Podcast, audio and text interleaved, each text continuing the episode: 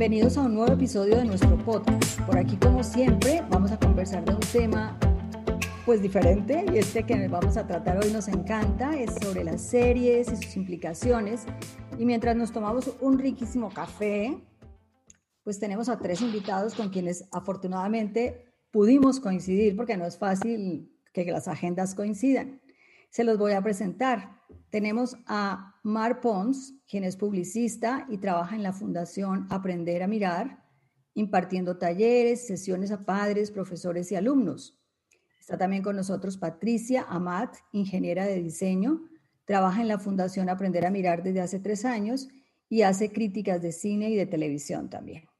Y Yurens Ramiz, guionista y profesor en un colegio de Madrid, Colabora también en la Fundación Aprender a Mirar, impartiendo talleres para padres, alumnos y profesores. Ya ven que todos coinciden en que están vinculados con la Fundación Aprender a Mirar y además los tres escriben en contraste.info críticas de cine y de televisión.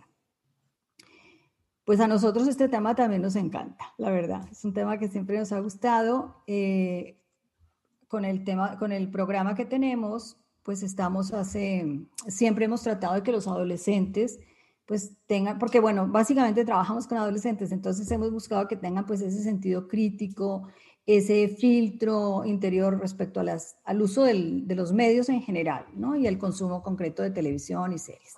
Entonces, bueno, ¿cómo están? ¿Cómo les ha ido? Muy bien, muy bien. Muchas gracias por invitarnos. Ah, pues Encantados. Honor para nosotros. Exacto, y aquí pues como... Es una maravilla poder hablar con, con al otro lado del Atlántico. Parece que, que, que, las distancias en el mundo se han alargado ahora con esto del confinamiento, pero... Más bien es lo contrario, ¿no? Se han acortado. Por ejemplo, nosotros, nosotros con el programa, ya que lo mencionabas tú, el programa está presente en 14 países. Damos sesiones presenciales en colegios a alumnos y profesores y padres de familia. Y con la cuarentena lo que ha sucedido es algo espectacular, porque un instructor, que así lo llamamos, eh, de Paraguay da sesiones en México o de Colombia y da sesiones en otro país. Entonces se han cruzado. Hemos hecho intercambio. ya no hay fronteras. sí. Espectacular. Ha sido buenísimo. Y ahora estamos con ustedes. Qué maravilla. yo tengo una pregunta. Así de entrada, sin que nos cuenten primero. Venga, en frío, en frío. Directamente. ¿Cómo surgió aprender a mirar?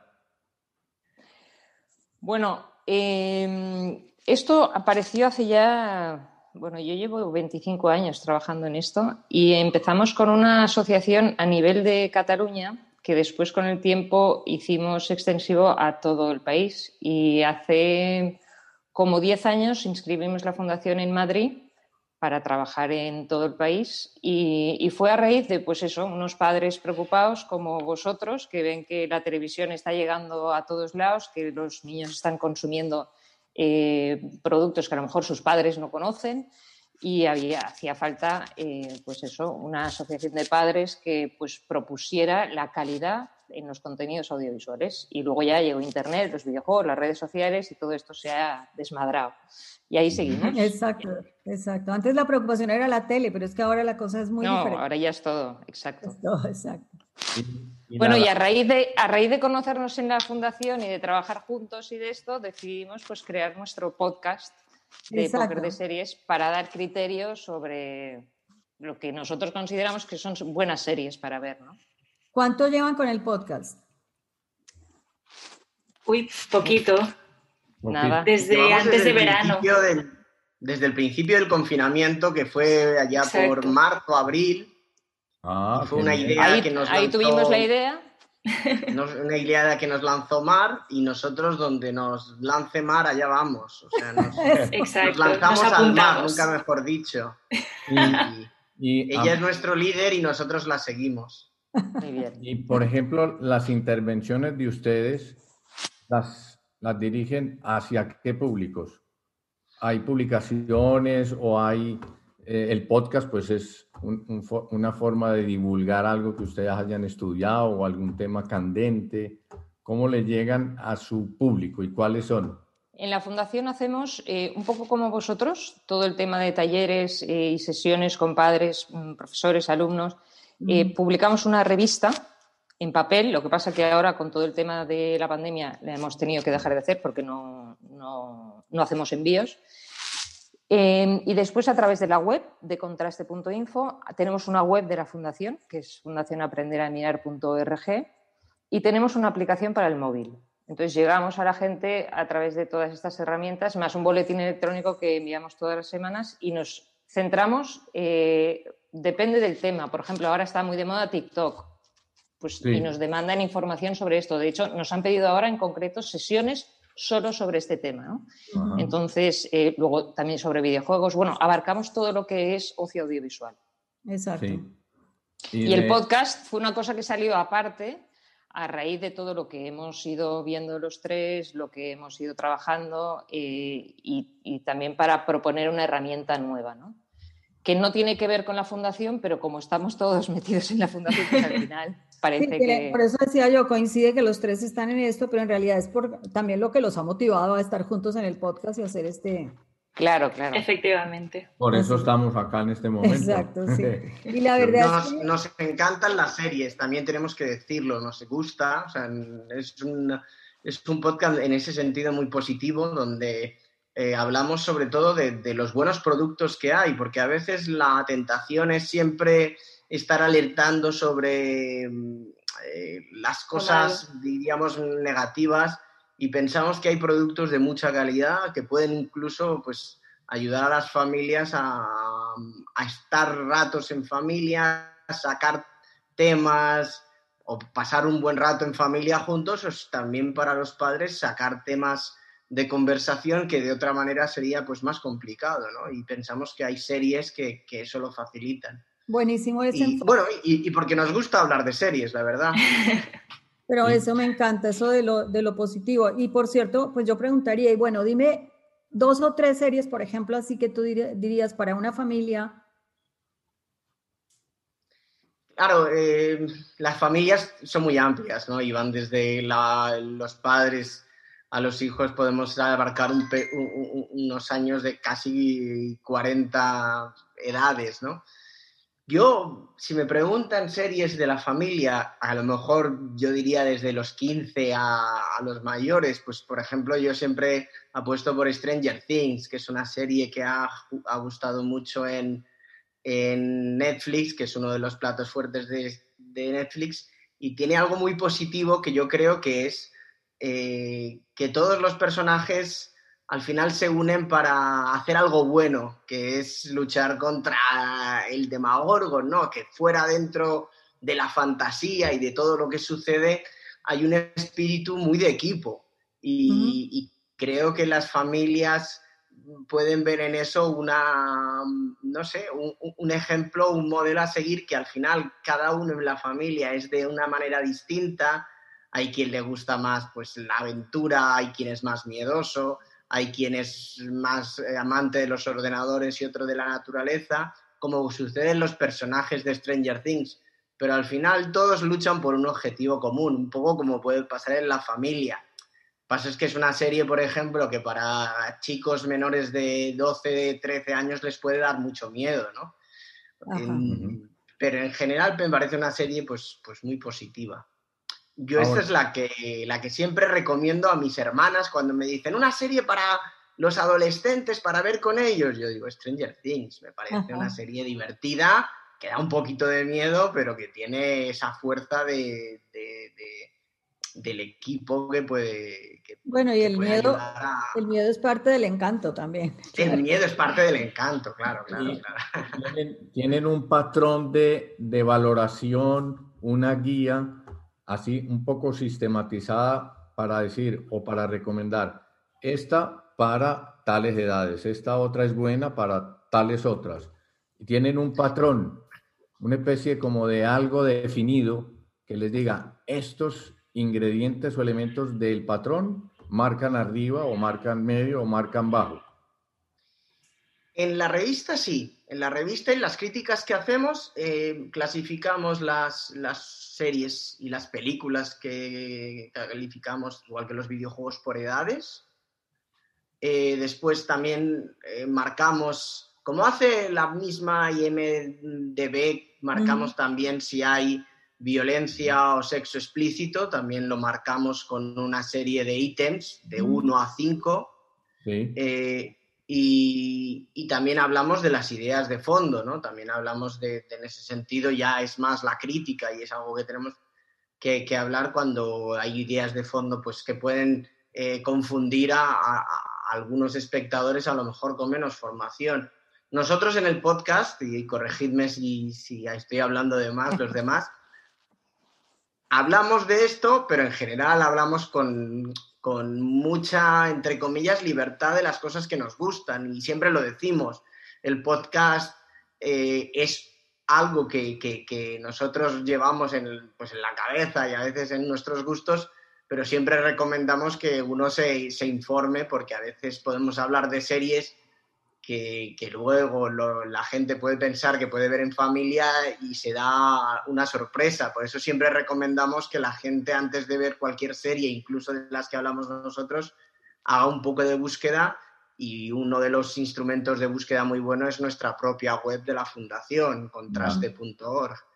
¿No, Mar? Una referencia. Ahora, Sí, pero bueno, también, también solemos comentar las, las, series que no son muy familiares, que tienen conversaciones fuera de tono o escenas más explícitas.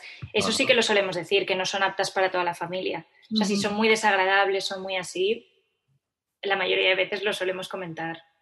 Sí, o sea, que el que escuche el podcast de todas maneras puede adquirir cierto criterio respecto a eso, ¿no? Claro. Pero, pero yo lo entiendo, o sea, ustedes lo hacen porque es algo que les gusta, no solo como en plan eh, guía, pues, o sea, no solo es como, a ver, mira, escúchame y ya con eso sabes si esto es bueno o no es bueno, no es por ahí, ¿no? Bueno, a ver, es que eh, los gustos también entran mucho en juego en una serie. Yo puedo decir que una serie la comento yo porque me ha gustado, mm, eso sí que es verdad. Intentamos comentar series que tengan un buen contenido de fondo. O sea, eh, que no haya violencia por la violencia, que no se ensalce, por ejemplo, pues el egoísmo, la venganza, eh, las relaciones de estas de usar y tirar. Ya partimos de una base que seleccionamos títulos que nosotros pensamos que ya tienen un nivel de calidad. Fundamentalmente en contenidos, que es lo que más, porque ahora técnicamente hay muchos títulos muy bien hechos, pero que nunca entrarían dentro del podcast, ¿no? Que técnicamente estén bien hechos, pero que lo que aportan a lo mejor no es positivo. ¿no? Nosotros entendemos como buena serie una serie que te deja cosas buenas. Entonces, a partir de ahí, el abanico es muy amplio porque también los gustos son muy amplios. Y lo que decía Llorens, las familias son muy diferentes. Y a lo mejor una familia que ha disfrutado mucho con Stranger Things, pues otra no. Y hay que dar diferentes opciones. Y no es que Stranger Things sea peor que otra, sino que los gustos aquí entran, ¿no? Es, es muy complicado. Por eso hay que leer, hay que informarse, hay que escuchar. ¿Cómo podría uno ir más allá de ese me gusta o no me gusta? O sea, ¿cuál es, digamos, la, la sustentación que es clave? Porque, por ejemplo, pienso que para un papá o una mamá muchas veces el único criterio es no me gusta, eso no me suena, eh, me, me, molesta, me incomoda, pero de repente no hay un criterio de fondo, no hay unos argumentos para convencer a un hijo, por ejemplo, a la hora de, de no ver una, una serie, un capítulo hmm. de algo. Bueno, yo os voy a decir mi teoría, pero luego Patricia y Llorens que digan lo que ellos piensan, porque a mí, que es lo que he dicho antes, me parece que una serie eh, tiene que dejarte cosas buenas. Por eso el me gusta eh, o no me gusta no quiere decir que una cosa sea buena o mala. A mí me gustan mucho, eh, por ejemplo, la comida del McDonald's o me gustan mucho los pasteles, pero no puedo estar todo el día tomando pasteles o yendo al McDonald's a comer, ¿no? Entonces hay cosas que me gustan, pero que tengo que ser consciente de que a lo mejor no me hacen un bien. Y hay eh, la mayoría de series porque están muy bien hechas y porque están hechas para que los adolescentes sobre todo se enganchen, ¿no? Pero ahí es donde entra la tarea de los educadores y de los padres, decir, bueno, esta serie, ¿qué te está aportando? ¿Te está dejando en tu corazón, en tu cerebro, cosas buenas o cosas malas? Y a raíz de ahí es cuando entra el criterio, ¿no? De decir, esto lo veo porque me hace bien y esto no lo veo porque no me hace bien. Esta es mi propuesta. Una pregunta que tengo desde hace rato. ¿Y tienen ustedes un patrón como, a ver, lo planteo sencillo, escenas violentas, un nivel, e, escenas de sexo, un nivel, eh, contenidos que transmitan valores y tales y tales valores. ¿Algo así tienen sistematizado? Sí, pero eh, no es muy mm, numérico. Me explico. Puede haber violencia, pero la violencia tiene una explicación o tiene unas consecuencias. Puede haber violencia gratuita, entonces se califica como más violento. Puede ser una violencia que no haga falta o que sea muy sangrienta o que sea entonces, según el tipo de violencia, nosotros calificamos como más violento. Eh, si es una violencia porque se está narrando pues, la Segunda Guerra Mundial, pues es una violencia, pero no es una violencia eh, exacto. Y luego sí que tenemos. Sí, y luego tenemos un apartado de valores y contravalores que añadimos en cada ficha. Pues, por ejemplo, en esta serie se trata muy bien el tema de la amistad, o se fomenta el espíritu de cooperación, o, o contravalores, ¿no? En esa serie se habla, pues, o lo que se mm, pregona es la venganza. O, Entonces, esto sí que lo vamos poniendo en cada uno de los títulos que analizamos. Y hace poco. Me gusta mucho tu pregunta porque yo, que llevo años hablando de este tema, de los patrones, eh, y hablando muchas veces con, con padres, yo he sido profesor muchos años, siempre llegamos un poco, o llego a la misma conclusión, que es que lo que a una persona le puede resultar mm, muy violento a veces, sabiendo que efectivamente hay siempre un umbral que si sí se supera, es a otra persona le puede resultar que aquello le, le, ha llamado mucho la atención y es más que le ha ayudado. Por eso yo siempre digo a los padres es, antes de decirle a un hijo que no a una serie, porque he mirado una revista o he oído un podcast o lo he leído en no sé dónde, no pasa nada por sentarte a un momento a ver la serie con, tu hijo. Te pongo un ejemplo de una serie que para nosotros, y creo que ha llegado a toda, su, a toda también Latinoamérica, pero también a Estados Unidos, que es Élite, que es una mm. serie que han visto casi todos los adolescentes aquí en, España, ¿no? Eh, y que los adolescentes demandan a los padres y dicen es que soy el único en clase que no estoy viendo esta serie. Cuando mis amigos me hacen esta pregunta yo siempre lo digo, digo, no tengas ningún problema en sentarte con tu hijo y empezar a ver élite. Ya verás como seguramente se empieza a poner nervioso. Y ya verás como a los cinco minutos ya no lo quiere ver contigo. Y a los diez minutos ya dice, bueno, papá, eh, ya la veo otro día.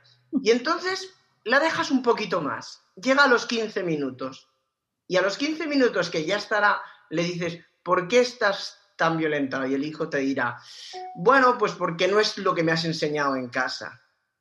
Lo que no tiene sentido es que intentemos quitar o dar unos criterios sobre una serie si antes no hemos dado unos valores en casa, ¿no? Es decir, eh, muchas veces la calificación de las series irá muy en consonancia con las cosas que se hablan en la mesa en nuestra casa o las, o las cosas que, hemos aprendido, ¿no? Por eso yo no tengo miedo, de, de, hecho, a veces a decirle a un padre, siéntate. Yo no te digo que veas 50 minutos porque es desastroso, pero siéntate. Ya verás como a los 5 minutos estáis empezando un tema. Claro que luego tendrás que tú tener esos criterios para hablar con él y explicarle por qué unos niños de 16 años primero no tienen dinero para ir a restaurantes el miércoles por la tarde, ni emborracharse en una discoteca o, comprar droga o acostarse con tres personas en la misma semana.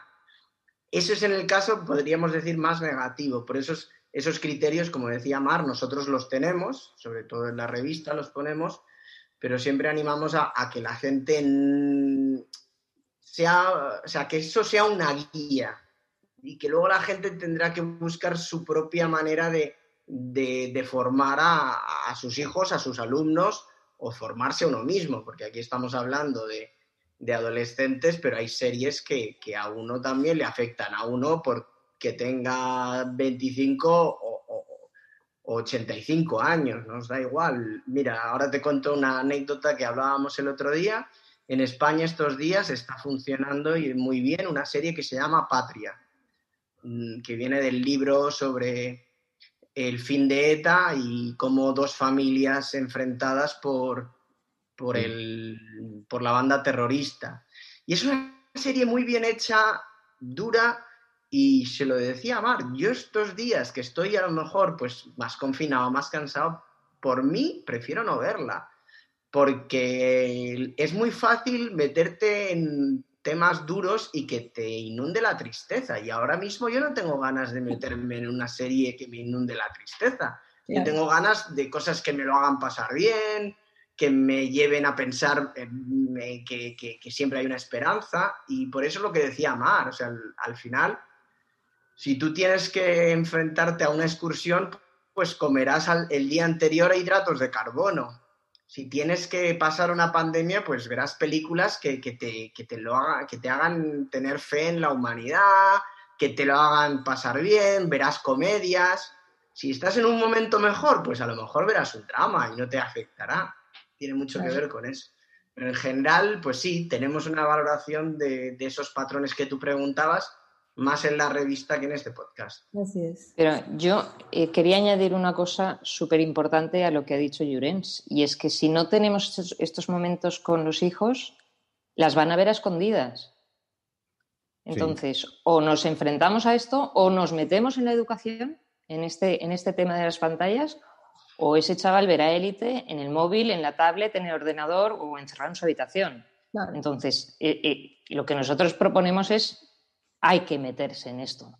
Y los padres tienen que saber de qué va élite. Y, lo mejor es verla con ellos, eso es indudable. Dice Jurens que es importante el tema de valores, pero ¿cómo se puede educar la mirada con sentido crítico? O sea, porque a mí me encanta el nombre, educar la mirada o aprender a mirar. Eh, ¿Cómo? ¿Cómo se puede hacer eso? ¿Qué dice Patricia? Está más callada. Venga, Patri. Pues bueno, es un poco en el tema de películas y series que es más evidente.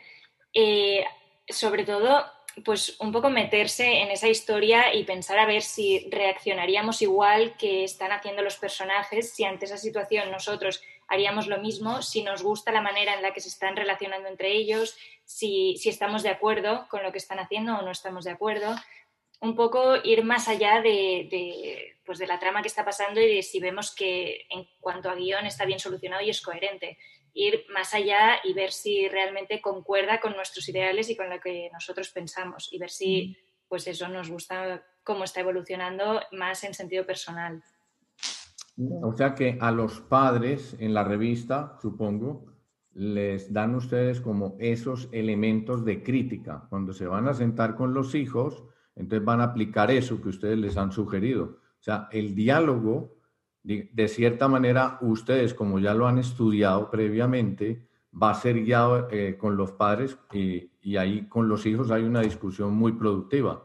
Es por ahí que ustedes, por lo que veo, es por donde lo encaminan. O sea, nosotros lo que proponemos es, eh, en nuestras críticas, hacemos una valoración técnica, pero fundamentalmente hacemos una valoración del contenido. Entonces, eh, ¿son los, personajes coherentes con su actitud? Son, nosotros establecemos un, escrito en el que una persona puede basarse para mantener una conversación si quiere. Pero también creo que influye mucho el modo en el que consumimos, eh, porque educar la mirada significa pararse, hablar, comentarlo, ¿no? Eh, no, podemos, em, estos maratones que ahora hacen los chavales, de ver una serie completa en un fin de semana, que son 13 capítulos, 13 horas o un poco menos, ¿ahí te has parado a pensar algo? nosotros lo que proponemos es una forma de consumir diferente, no estos atracones que nos pegamos, porque eso no te da tiempo de, no te da tiempo ni de hablar ni de pensar. Y nos gusta también que a partir de una edad sean ellos mismos, los chavales, los que puedan elegir lo que ven. Que tengan ese, despertar esa mirada crítica en ellos, porque ellos al final es lo que hemos dicho antes, a veces los padres no están. Entonces, la mayoría de las veces no están. Ahora, me surge una pregunta que, bueno, que les quería hacer a ustedes. ¿Cómo hacen ustedes para, para dedicarle el tiempo? Porque poder analizar una serie cuando son así, no sé, 13, 14 capítulos o varias temporadas. ¿Cómo le No dormimos. no, es broma. el atracón primero empieza con... El atracón es nuestro. Exacto. Para que otros no lo hagan. ¿Cómo le hacen? ¿Cómo se reparten el tiempo? Bueno, es muy difícil. Yo, con eso a mí, mi formación de guionista me ayuda porque eh, todo buen guionista, y espero algún día serlo, sabe que en el capítulo piloto tienes que tener todos los elementos que luego vas a poner en juego en la serie. el piloto te va a marcar el tono. No quiere decir que luego la serie no, muchas veces no, no baje o cambie de tono. Si tú estás planteando una serie vamos a ponerlo primero en plan positivo, que, quieras que llegue a un, de una manera profunda a trabajar pues, pues aspectos de la personalidad de los personajes, que, les, que les interroguen sus dilemas morales o en temas que no son fáciles, ya desde el piloto lo, lo vas a ver, vas a ver personajes hondos y vamos a ponerlo también en plano positivo, en plano negativo. Si tú quieres una serie que enganche también a la, a la gente porque tiene escenas de sexo o escenas de violencia gratuitas, desde el capítulo piloto lo vas a tener. O sea que no te también a la gente no, que no te engañes. Si en el primer piloto ya te ha, habido momentos que lo has pasado pues desagradable, eso que a veces nos decimos, no, está bien, aunque es verdad, pero yo creo que luego mejora dices, no, no, va a ser más de lo mismo, no te, no, no, te engañes, ¿no? Entonces, ¿cómo nos repartimos el tiempo? Yo lo digo sin ningún rubor. Es decir, yo veo muy bien el primer capítulo, a veces incluso me leo el guion del primer capítulo y los siguientes capítulos muchas veces los, los veo en diagonal. Quiero decir, los veo en diagonal, a veces yo ya, ya sé de qué va a tratar trama, sé esto, no me hace falta para hacer una crítica saberme todos los momentos y todos los giros que tiene el guion. También porque cuando haga la crítica lo que no puedo hacer es un spoiler y no voy a contarle quién es el asesino del jardín. Entonces, viendo el primer episodio y viéndolos esos 12 episodios más o menos, que eso hace veces que pueda ser que, hay cosas que te confundas, pero bien, tampoco eh, nosotros no estamos haciendo una crítica para la productora, ¿no? Estamos haciendo una crítica para el espectador. Exacto, sí, bueno, eso es bien importante. De hecho, me haces pensar, por ejemplo, la serie Sex Education, que desde el, desde el piloto ya sabes por dónde va, o sea. Bueno, además, a los dos minutos ya sabes por dónde va. No, eh, con el título ya sabes a lo que vas. Eso, quería decir eso, que es tan rápido que te plantean que, que, que, es una tontería, el resto ya sabes por dónde va. Entonces. De hecho, mira, te diré que yo al principio. No, perdona, di, Mara. Ah, en un principio dije, ¿para qué voy a hacer una crítica de esta serie si con el tráiler y el título ya sé de qué va? ¿A quién necesita que yo le haga una crítica? ¿No? Luego, la tuve, luego la tuve que hacer porque me la pidieron, ¿no? Pero ya, hablando de lo que decía Llorens, si ya sabemos de qué va a hablar esta serie, ¿para qué nos tenemos que meter en el jardín? Exacto. Claro, y luego, y luego saber, porque habrá gente, por ejemplo, en este caso de esta serie de Sex Education de Netflix, que hay muchos psicólogos y gente que se dedica, que se dedica a la educación con buena intención, porque no es gente que, quiera hacer daño, con buena intención que decir, bueno, hay un intento. Dice, sí, pero eh, cuando lo comercial y se mezcla con lo educativo, ojo, es como el que te eh, es como el que intenta poner una máquina de refrescos, incluso diríamos voy a ponerlo un poquito más fuerte, el como que intenta poner una, un, vendedor de marihuana en la puerta de un colegio y alguien te puede decir, no, pero es que este producto incluso puede relajar a los alumnos. Dices, sí, pero no seamos tontos, ¿no? O sea, si ya ves el título, ves los dos minutos, a lo mejor sí, algo bueno puede tener, pero en general es muy dañino, ¿no? No, no, no, no vayamos de, de inocentes. Exacto. Y una pregunta, ¿Cuántas series analizan ustedes en un mes? Depende porque eh, te ha explicado su eh, manera de analizar porque él es guionista y tiene mucho terreno ganado. Yo personalmente me veo la serie desde el principio hasta el final, veo todos los capítulos. Entonces, si me tocan miniseries, pues tengo suerte y puedo analizar varias. Si me toca una, una temporada de 13 capítulos, pues a lo mejor me quedo ahí, ¿no? Eh, yo creo que ahora en octubre pues em, habremos analizado pues unas ocho series o nueve series. Claro. No tengo el dato, pero Netflix, ¿cuántos estrenos tiene? Una barbaridad. No, es, imposible cubrirlos. A la semana, a la semana, no hace falta el mes. A mí me llegan los meses de. Más o menos. Más o menos Netflix debe sacar una media, depende de, cada país, porque no es lo mismo lo que saca Netflix en cada país, pero una media puede sacar unas, eso, así potentes, unas 6, 7 series cada mes. No das abasto, es imposible. O sea, una y media por semana. Sí, solo Netflix. Eso es solo Netflix, porque luego tienes Amazon, luego tienes Hulu. Claro, claro. Netflix, porque bueno, sabemos que está muy, muy extendida. Por cierto, a mí me gustaría. Pero entonces ustedes, para tener, digamos, buena audiencia, buen pegue de servicio, sí se tienen que ver el capítulo del piloto, por lo menos, y otros capítulos salteados o todos. Y todos los demás. Y no solo Netflix, sino Amazon. Yo todos los demás. Entonces, no, yo también lo veo todo. ¿Ustedes se lo reparten o todos ven todo? No, no, por títulos. Nos, lo repartimos, por títulos. No, porque si no ya no, dormiríamos, no comeríamos. Bueno, ¿se lo reparten eh, al azar, por dados o cómo se lo No, no, porque normalmente hay preferencias, hay formaciones también, porque cada uno está, pues le interesa, hay gente que le gusta más la historia, hay gente que le gusta más la política, hay gente que nos gusta más pues, eh, las cosas insustanciales los dibujos animados, por ejemplo, mm, depende de la formación de cada uno y de los intereses también, eso es importante, porque si tienes que ver muchas series que no te gustan, al final lo ves todo negativo y tampoco es eso. Al mm. final dices, oye, que seguro que hay muchas cosas buenas, ¿no? Que esto es lo que te pasa al final. De la, de la disposición y también para que la Fundación Aprender a Mirar es una fundación sin ánimo de lucro que que se, subvenciona gracias pues a la generosidad de gente y también a, pues a, que pueda recibir subvenciones, ¿no? Y en este sentido, pues eh, a veces no tenemos la disponibilidad de tiempo porque nos gustaría poder dedicarle más tiempo a esto, que nos parece la medicina de todos los adolescentes, pero a veces, pues yo en mi caso, por ejemplo, he tenido que dejar de dedicar tiempo porque he tenido que volver a dar clase pues durante la, pandemia, ¿no? O sea que también si sirve esto, este podcast y vuestra, y vuestra difusión para que gente conozca la, Fundación Aprender a Mirar y, podamos llegar a más, también gracias a que tengamos más tiempo, pues es, un placer. Claro. ¿Y esas subvenciones, quién se las da? ¿De dónde? Nosotros, nos, depende. Nosotros lo que intentamos es que cada proyecto que ponemos en marcha, porque claro, no solo informamos sobre las series a través de una web, llevamos todo un programa de educación audiovisual, organizamos unos premios a la calidad audiovisual, o sea, ah, eh, hacemos, hacemos eh, muchas otras acciones que no tienen que ver con esto.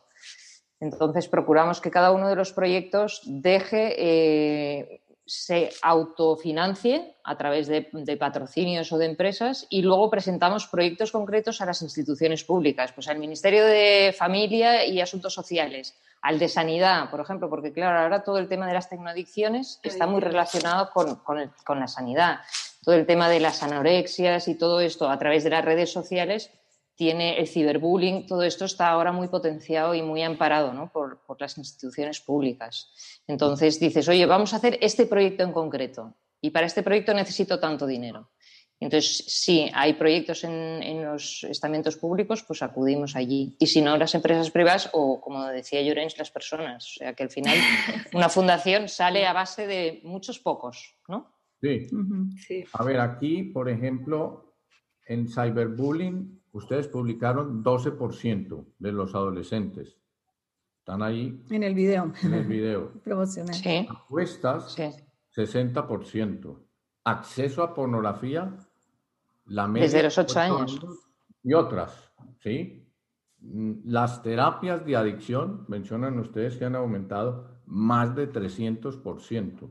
¿Por qué esas terapias, según ustedes, han aumentado tanto? Además, adicciones a sustancias o adicciones a lo que no son sustancias como series. Me imagino que están mezcladas ambas. O, sí, sí. No, no, es todo a la vez, pero eh, piensa que ahora em, lo que nosotros teníamos que hacer antes para eh, ver pornografía o entrar en un sitio y jugar al bingo o todo lo que antes eran adicciones de difícil acceso o de un acceso más restringido, ahora lo tienen los niños a los siete años en un móvil. Sí. ¿Qué pasa? Que se junta esto, la falta de educación en el entorno escolar y en el entorno familiar eh, de un uso responsable de las pantallas. Y el niño por naturaleza, ¿qué es? Curioso. Curioso. Es una cosa buena porque uno aprende a través de la curiosidad, ¿no? Y las empresas que se dedican a los juegos de azar, a la pornografía, saben perfectamente dónde están los nichos de mercado. Y el niño está feliz eh, viendo una serie de dibujos animados o a lo mejor haciendo una partida y le aparece allí la publicidad de... apuestas. Sí, mm, y allí van. Sí. Entonces, todo esto ha explotado. Nosotros pensamos que es lo lógico y lo natural cuando iniciamos ¿no? Una, la revolución tecnológica. Creo que ha sido lo que tenía que pasar. Ahora lo que tenemos que intentar es retroceder y decir, bueno, mm, esto es lo que está pasando ahora, pero a partir de aquí, ¿qué podemos hacer? ¿no? Y aquí es donde entra, pues... No, yo lo comparo mucho y, pienso que estamos aprendiendo, ¿eh? pero lo comparo un poco cuando aparecieron los, cuando hubo la, la, explosión demográfica, no mejor dicho, de los coches, que las ciudades se olvidaron del transporte público, se llenaron de carreteras, todo era para que la industria del automóvil eh, nos, nos, cada uno tenía que tener su propio vehículo y de repente nos dimos cuenta que los atascos son fatales, que hay accidentes, que no controlábamos las muertes por carretera y, que además estábamos llenando de, humo nuestras ciudades hace unos años. Y poquito a poco no es que hayamos quitado los coches porque son muy útiles, pero hemos restringido su uso, y hemos dicho a lo mejor no hace falta que contaminen tanto y a lo mejor no hace falta que cada persona tenga un coche y los podemos compartir y a lo mejor la gente puede ir andando a algún sitio.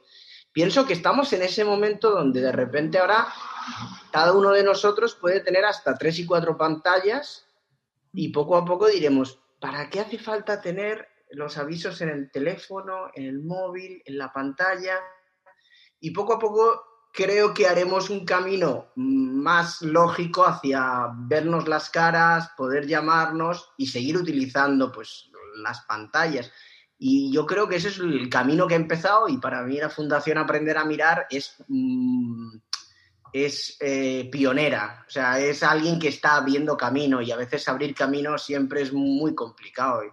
Y, yo por eso admiro pues a gente que se dedica a esto. Yo soy colaborador, pero Patri y Mar están ahí trabajando en este, en este proyecto maravilloso todos los días, ¿no? Por eso Así Y por cierto, Patricia, ¿cómo, ¿cómo se logra? Porque decía Mar que a los adolescentes enseñarles a ver diferentes, pues a, utilizar los medios distintos, no pegarse esos atracones, por ejemplo, de series.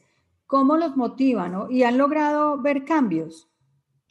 Sí, bueno, esto se nota más eh, sobre todo cuando mm, en las sesiones que se da a adolescentes se les hace ver mucho, pues se ponen ejemplos concretos, ¿no? Pues un trozo de una serie o un, clips cortitos que tenemos seleccionados para enseñar o perfiles de redes sociales. Entonces, eh, primero se les hace preguntas a ver qué, piensan ellos, qué hay y luego, pues, por ejemplo, se les pone una foto de, de un influencer y entonces, pues, ellos piensan algo que realmente dista mucho de la realidad y luego cuando se les explica, bueno, pues realmente esta foto no es así, ¿no?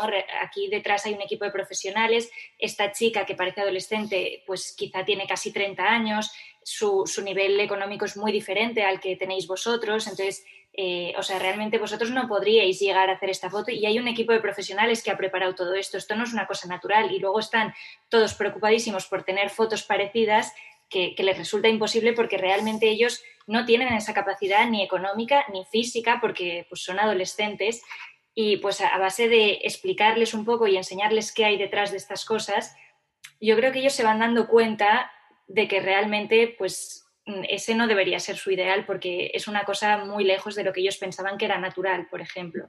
Exacto. ¿Y esas sesiones dónde las imparten, Patricia? Pues en, colegios o, en clubs, ¿no? O en, centros, sí. Bueno, y ahora, ahora con la pandemia estamos mucho con talleres online. Como todo el mundo. Así estamos todos. Así estamos todos. ¿Y cuántas son y cuánto dura cada sesión? ¿Cómo le hacen? Pues, eh, a ver, ahora las sesiones online, como mm, el niño no aguanta mucho con la pantalla, son 20 minutos de, sesión del profesor hablando y luego se les propone una guía de trabajo por escrito, que esto ya lo trabajan con el profesor en el aula. Pero si son sesiones presenciales, son más o menos una hora, ¿no? Porque ahí ellos lo que dura, Lo que dura una clase. Sí, lo que dura una clase. Es un, periodo de una clase. ¿Y hacen evaluaciones de la intervención de ustedes con los chicos? Sí. ¿Sí? ¿Y como qué? ¿Qué resultados les da esa aproximación con ellos? O sea, ¿qué, qué feedback les dan ellos? Después de las sesiones se les reparte un cuestionario y, en general, sobre todo, es descubrirles, uh, es como cuando descubres un mundo que no conocías, ¿no? Lo que ha explicado Patricia está muy bien. ¿Qué hay detrás de una serie? ¿Cuánta gente está trabajando? ¿Qué hay detrás de una cuenta de Instagram que tú estás siguiendo y piensas que es algo natural y a lo mejor tiene 10 personas trabajando para esa cuenta? ¿Qué hay detrás de, mm, no sé, de, esa red social que tú piensas que es tan natural y en realidad tienes um, no sé cuántos ingenieros trabajando para que tú eh, entres cada día allí, ¿no? Y, claro, cuando ves los hilos detrás del tapiz, dices, el tapiz está muy bien, pero aquí alguien se está llevando el gato al agua, ¿no? Aquí hay gente, hay un interés. O sea, yo soy un interés económico. Esta gente no está haciendo esto por mí porque les caiga bien. Y mm. eso también a los adolescentes pienso que les, les hace pensar. Yo no sé si luego arregla algo, pero por lo menos les Sí, al menos hacer pensar ya es positivo. Es un resultado que justifica todo el esfuerzo. Exacto. Yo respondiendo a, tu pregunta, eh, te diré que después de cada sesión nosotros pasamos un cuestionario, eh, aparte de, que los alumnos respondan y lo den al profesor, todos los colegios nos hacen siempre un feedback. Y el año pasado, por ejemplo, entramos en un proyecto de la Diputación, en concreto nos contrató unas sesiones eh, y allí había una puntuación que, pero esto sí que era pues a porcentajes, ¿no? Y la verdad es que siempre hemos tenido una un buen feedback, sobre todo porque te vuelven a llamar, que esto para nosotros es lo más importante. Y luego recoges todos los papeles al final de una sesión que además, aparte de la puntuación que nosotros decimos, oye, que te ha parecido muy interesante, poco interesante, qué mejorarías, qué otros temas quieres que tratemos, y la gente puede hacer allí sus sugerencias y a raíz de eso nosotros podemos proponer una nueva sesión con un nuevo tema. Pero para nosotros la medida del éxito es que te vuelvan a llamar y que un año y otro año y otro año estés en el mismo colegio eh, cada año dando una sesión eh, sobre el mismo tema. ¿no? Para mí eso es lo que me, hace feliz en el sentido de que has hecho un buen trabajo y los chavales, porque también es lo que decíais, ¿no? E, es, es muy difícil. Yo puedo valorar si he perdido 5 kilos o he ganado 5 kilos, pero ¿cómo valoro yo cuánto ha servido esta sesión. Es como es algo intangible, pero es lo cambios de actitud, cambio de actitud. Por ejemplo, una cosa que supongo que se pueda medir es el rendimiento escolar. Si, si el adolescente se pasa, por ejemplo, aquí en México hay una estadística, no es muy reciente, es del 2018, que dice que se pasan más de cuatro horas frente a la televisión los niños entre 12 y 18 años especialmente viendo una que se llama La Rosa de Guadalupe, que aquí tiene muchísimo éxito, y que a nosotros cada, cada, vez que les damos un tema siempre dicen, ah, yo lo vi en La Rosa de Guadalupe, yo lo vi en La Rosa de Guadalupe, o sea, es tremendo, pero más de cuatro horas, que son, la verdad, viendo cuánto tiempo tienes tú de, de, horas de estudio en la tarde, pues es que se te lleva la barbaridad una barbaridad. La, Rosa de Guadalupe lo ven los adolescentes o lo ven las mamás y las abuelas? Yo creo que los dos, los tres, abuelas, mamás y adolescentes. Todos los segmentos. Es un, es un soap opera, ¿no? Es, es, es, un culebrón que decimos aquí en España. Sí, sí, sí, pero basado es que en historias de la vida real y todo, o sea, es tremendo. Ahora, eh, no quisiera yo terminar sin hablar un poquito de Ditsy Sauce, la serie. Mira, Patri, tu serie. A ver, Patricia la comentó es que, sí, A mí me encanta, me encanta. Sí, sí, sí. Es que es una serie muy optimista. Bueno, y a mí me pareció una maravilla el capítulo piloto, la manera que tiene de dosificar la información que tú empiezas a ver y realmente, si no te has leído la sinopsis, que yo por casualidad, normalmente me informo mucho antes de ver una serie, pero esta, como la tuve que ver rápido, no, no sabía de qué iba. Y si no has leído nada al respecto, el primer capítulo es una experiencia muy gratificante porque tiene una manera de irte dando la información poquito a poco, de manera que tú no sepas realmente qué está pasando hasta el final de todo, que técnicamente me pareció maravillosa. Y luego también me pareció una serie muy optimista y muy alegre y muy como más profunda que el típico entretenimiento ligero al que estamos muy acostumbrados pues en Netflix o en plataformas así que emiten series, bueno, claro, es que estrenando seis series a la semana al final o son ideas ligeras o, no, te da para desarrollar algo que vaya un poco más allá. Y con DC pues eh, eh, fue como una comprobación de, que realmente en, las series puede haber productos que, vayan un poco más allá que el mero entretenimiento. Que tenemos que invitaros un día a, participar en nuestro podcast para hablando de DC Sass. De DC Sass. ¿Cómo? Entonces yo no participo. a él no. Que llegue el papá de él.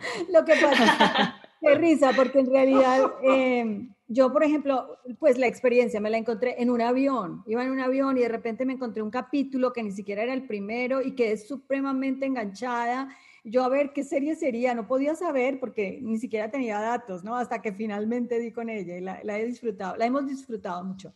Pero bueno, volviendo a, a ver, ¿cómo lograr entonces, por ejemplo, como papás, cómo lograr motivar? Porque yo siento que también muchas veces la gente le vale lo que va a ir a ver, o sea, pues me da lo mismo, si, si es bueno, si no es bueno, si es técnicamente bueno o no bueno, si me va a aportar o no me va a aportar y me va a dejar cosas buenas o no. E, e, pues toda la vida, o sea, desde cuando ibas a un cine, había gente que a cualquier película, con tal de ir al cine, ¿no? Sin importarle qué iba a ver. Entonces, como lograr ese, despertar ese sentido crítico de que hay que ser selectivos porque el tiempo es escaso, no hay mucho tiempo para estar viendo cine ni para leer. Entonces, si andas leyendo o viendo basura, pues ¿qué va a pasar contigo, no? Bueno, yo eh, creo que es un poco como todo en la vida, ¿no? Hay que hacer cultura de, un consumo saludable en todo el ámbito audiovisual. Hasta ahora, el consumo audiovisual ha sido esta actividad que tú dices, que da igual una cosa u otra, eh, da igual lo que vea o lo que no vea. Mm, como todo el mundo lo hace, pues voy a ver la serie que todo el mundo está viendo o voy a ir a ver esta película que todo el mundo... Yo creo que también tiene relación con lo que decía antes Llorens. Eh, hay que llegar a, educar a la sociedad en general. O sea, es un movimiento social que tenemos que conseguir como se ha conseguido con la alimentación, como se ha conseguido, yo qué sé, con el alcohol, con el tabaco, con todas las cosas que de repente, o sea, fumar era... Mm, ya eh, lo más, ¿no? Además quedaba muy bien fumar. Bueno, y hemos hecho un retroceso pues aquí tenemos que llegar a eso, a que no da lo mismo ver una cosa que otra y, no da lo mismo ver un tiempo o tres horas más. No da lo mismo. O sea, aquí está en juego nuestro corazón, está en juego nuestro cerebro, está en juego eh, nuestras virtudes, nuestros buenos hábitos o nuestros malos hábitos. Es que al final mm, es como cuando los padres se preocupan con qué amigos salen, ¿no? Bueno, pues si tú estás preocupado qué amigos tiene tu hijo o a qué sitio suele ir, eh, ¿por qué no te pues preocupa con quién está compartiendo 13 horas de su ocio?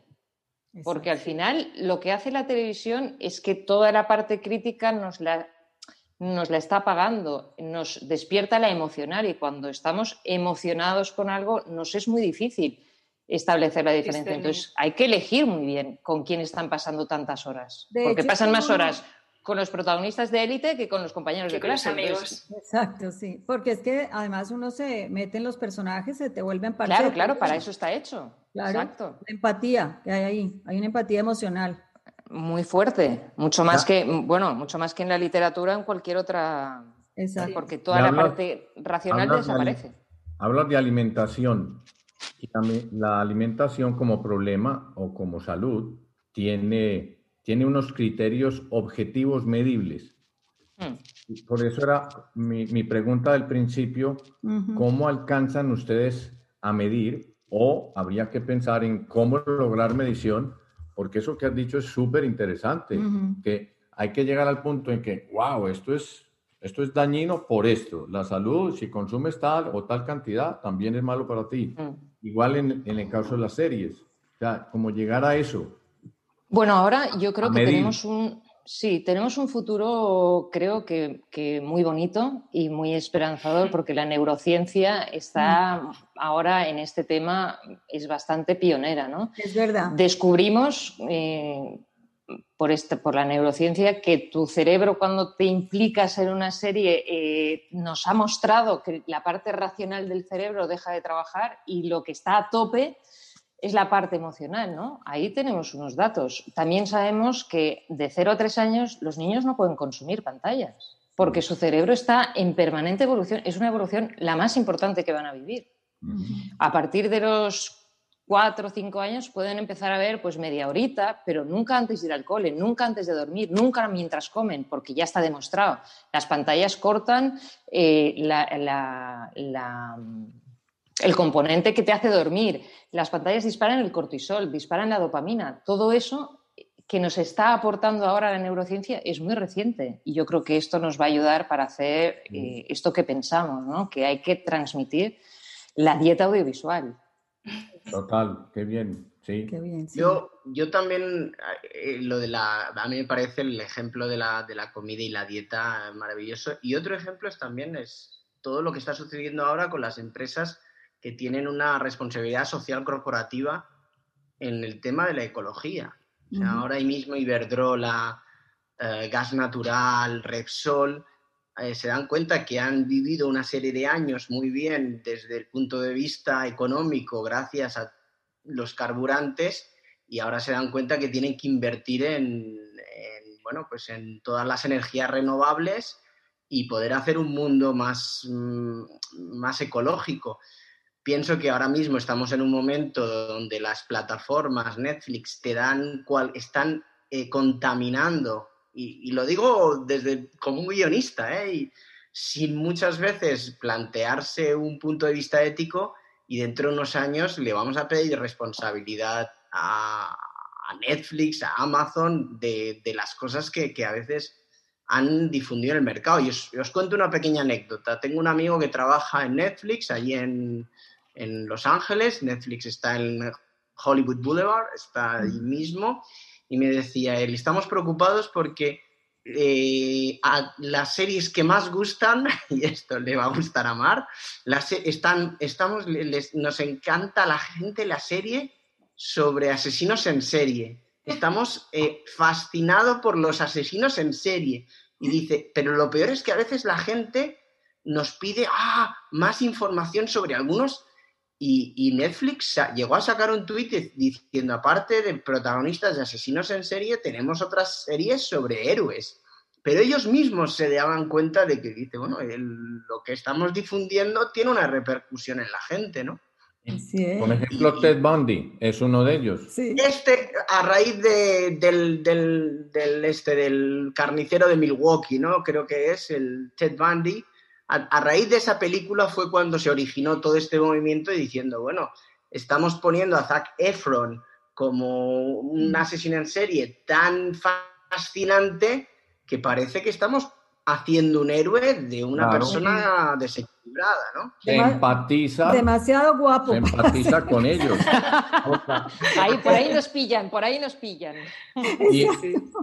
pero tú contactaste con alguien de Netflix pero el contacto del usuario es muy difícil, como para decirle, ¿qué pasa con esto? ¿No me gustó? ¿O cómo está? Porque yo no estoy muy informado de, ese, de la posibilidad del contacto. No, pero me deja, a mí me deja desimpactada pensar que este, se estén planteando su responsabilidad social, pero, pero no sé si, va, si vamos con tiempo o vamos muy retrasados en eso porque ya el, daño...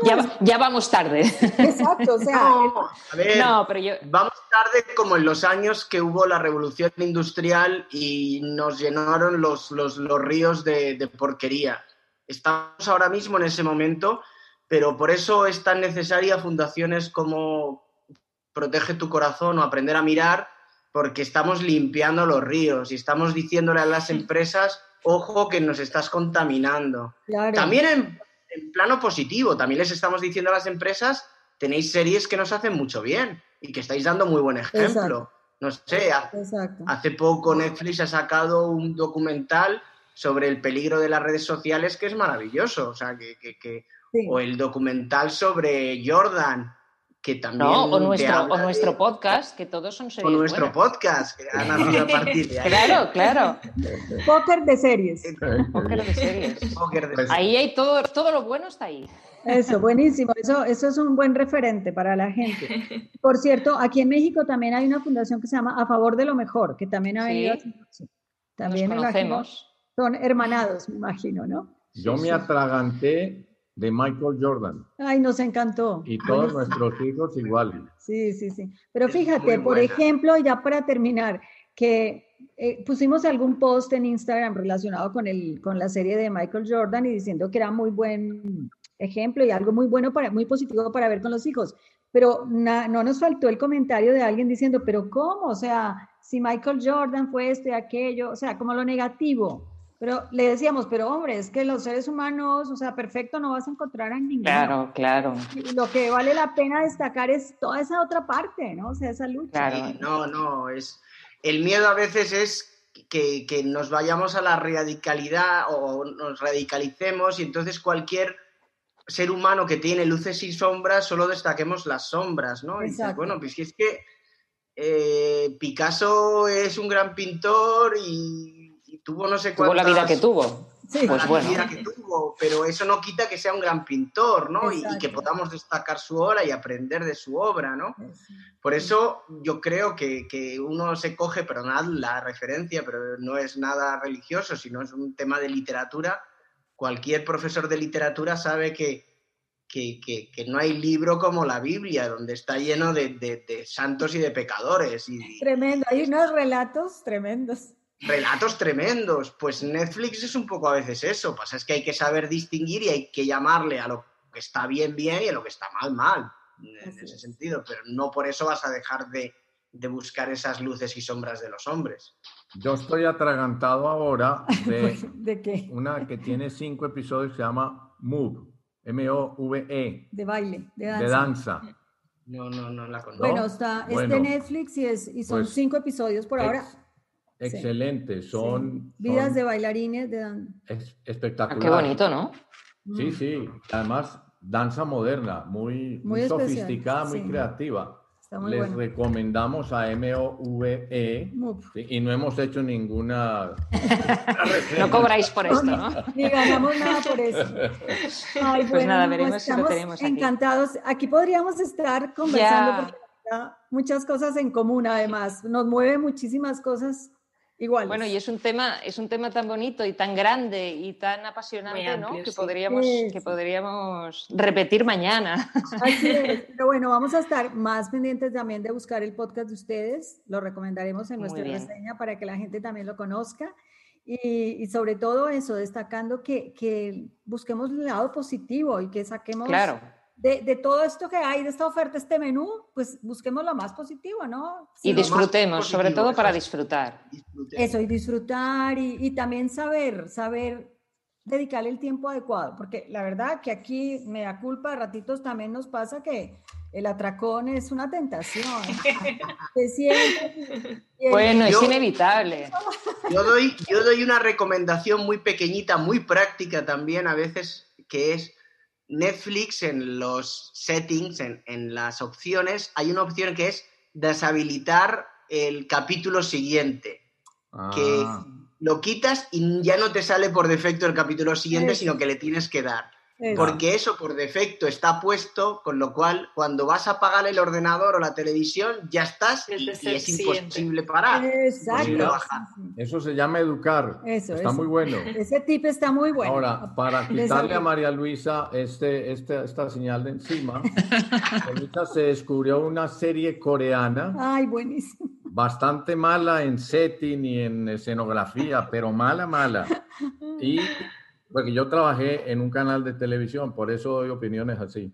Y María Luisa era o en la pantalla grande o en el celular o yo no sé dónde, pero, pero tiene 25 capítulos. Atragantada de la serie. La de la escritora coreana, es la escritora. No, esta era otra, es una familia, es en el campo, pero lo que, lo que analizábamos es que de verdad que son puros buenos sentimientos, entonces...